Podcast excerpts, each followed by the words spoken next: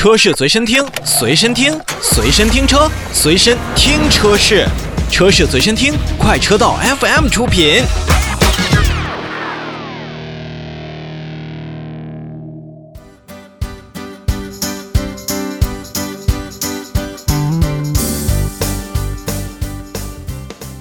欢迎来到新车来了，我们来聚焦新车。北京四零呢，我相信大家应该是比较熟悉了。这是一台可以越野也可以城市的一台算硬派 SUV 吧。那对于北京越野的车型来讲呢，北京四零、北京八零以及北京九零也是涵盖了它目前范围内的所有车辆。而北京四零呢，原先基本上是属于叫长轴版，那现在呢，北京越野也是宣布了。呃，它自己的北京四零致敬二零二零版的这个车型呢，正式上市。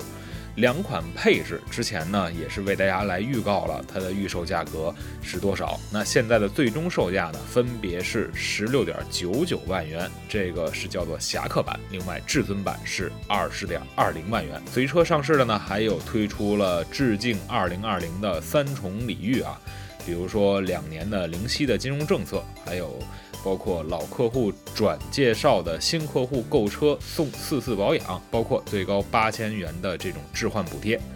在动力方面呢，两款车型都是采用了 2.0T 加上 8AT 的动力总成，加92号油就行。另外，在颜色上面呢，红、白、黑、蓝、绿不同的颜色涂装也可以跟咱们消费者来进行选择。不过说，对于这款短轴版的致敬2020啊，我觉得。绿色和白色啊，应该是更加符合它的一些硬派的越野气质的。实际上，说到二零二零呢，我相信稍微上一点年纪的消费者肯定对于这款车有所印象。可以说，很多企业在初做越野车型的时候，也基本上会拿二零二零作为自己的目标产品或者是标杆产品。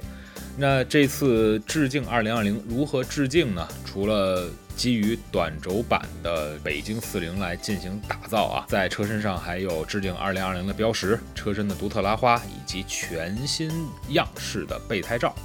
呃，基本上还是在外观上会有一些比较突出的特征，同时在内部呢，也确实进行了比较多的这样的致敬版本的。嗯算样式的一个处理吧，比如说在椅背上加入了专属的 logo，包括蓝色的涂装啊，包括这个座椅的缝线，专属的这样的配色也是在这款车型上逐一体现。可以说之前呢，北京四零还是一个特别粗糙的一款车型，但是由于升级换代之后，再加上现在。基于越野而有更多的舒适性和豪华性的配置的加入，所以北京四零的这一款车型从舒适性上也要比原先的车款好出很多。